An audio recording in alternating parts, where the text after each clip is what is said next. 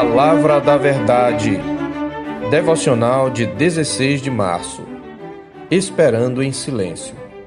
Somente em Deus, ó minha alma, espera silenciosa. Dele vem a minha salvação. Só Ele é a minha rocha e a minha salvação e o meu alto refúgio. Não serei muito abalado. Somente em Deus, ó minha alma, espera silenciosa, porque dele vem a minha esperança.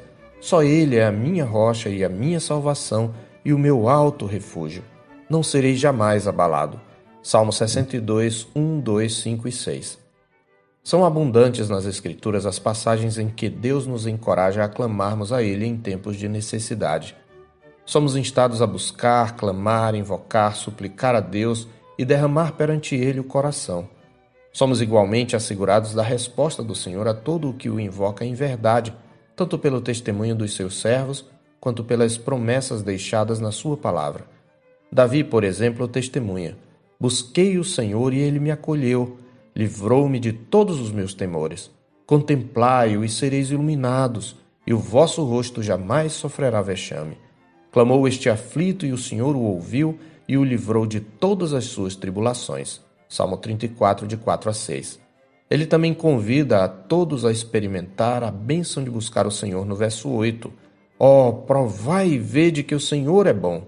Bem-aventurado o homem que nele se refugia. Por fim, ele nos assegura da parte do Senhor. Clamam os justos e o Senhor os escuta e os livra de todas as suas tribulações. No verso 17. Desse modo, não apenas não é proibido, mas é desejado por Deus que seus filhos clamem a Ele com fervor, ousadia e persistência. Entretanto, o clamor não é a única atitude requerida daqueles que buscam a Deus, e nem sempre é a melhor. Há um momento em que o silêncio é a melhor atitude diante das circunstâncias contrárias.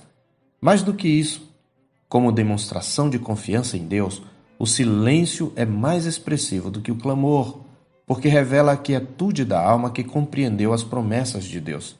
É claro que nem todo silêncio é virtuoso, pois há silêncio que reflete o desânimo. Mas aqui nos referimos ao silêncio que vem da consciência de que Deus é a nossa rocha, a nossa salvação e o nosso alto refúgio. Além disso, podemos igualmente dizer que nem todo clamor é expressão de genuína fé.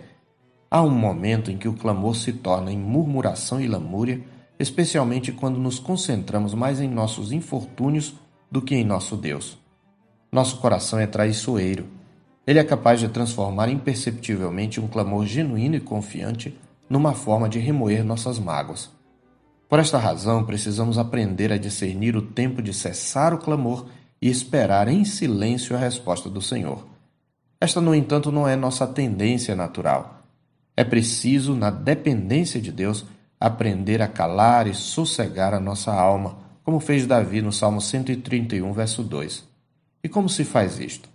Pregando a própria alma e lembrando-a de quem é o nosso Deus. É o que faz Davi no texto da nossa meditação. Somente em Deus, ó minha alma, espera silenciosa. Dele vem a minha salvação. Só Ele é a minha rocha e a minha salvação e o meu alto refúgio.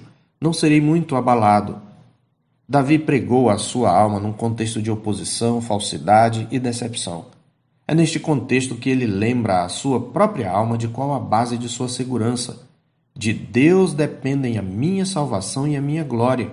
Estão em Deus a minha forte rocha e o meu refúgio, diz ele no verso 7.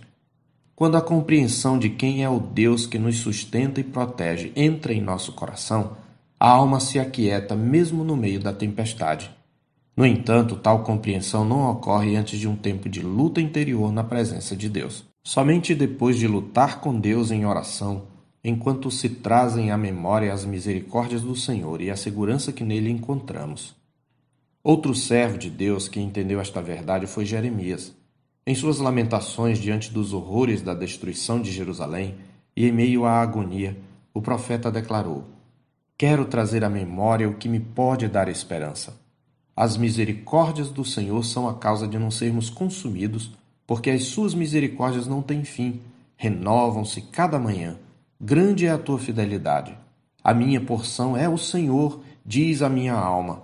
Portanto, esperarei nele. Bom é o Senhor para os que esperam por ele, para a alma que o busca. Bom é aguardar a salvação do Senhor, e isso em silêncio. Lamentações 3, 21 a 26. O próprio Senhor Jesus, após a intensa agonia do Getsemane, quando três vezes pediu ao Pai que, se possível, o poupasse de tomar o cálice da ira, após intenso clamor, aquietou sua alma. Como disse John White ao comentar este momento, para Jesus a tempestade interior finalmente se aplacou. Com quietude na alma e firme resolução, ele despertou seu pequeno grupo enquanto as luzes dos seus capturadores piscavam subindo lentamente a colina. De pé, ao lado dos seus sonolentos discípulos, aguardou em perfeito domínio de si tudo o que viria a seguir. Isto não significa que a luta contra os poderes das trevas havia acabado, mas que sua alma estava preparada para enfrentá-la. Por isso, exceto por duas vezes, quando já na cruz bradou diante do abandono de Deus e também ao entregar o Espírito, toda a paixão de Cristo se deu no silêncio de uma alma que já se tinha aquietado sob a vontade do Pai. Por causa daquele sacrifício é que nos é possível tanto clamar quanto fazer calar nossa alma. Dele podemos afirmar: só Ele é a minha salvação. Crente, aprenda a derramar seu coração perante o Senhor. Clame a Ele de maneira perseverante e intensa, mas aprenda também a esperar em silêncio. Diga para sua alma: somente em Deus, ó minha alma, espera silenciosa. Eu sou o pastor Marcos Augusto, pastor da Terceira Igreja Presbiteriana de Boa Vista, em Roraima. Tenha um bom dia na paz do Senhor Jesus.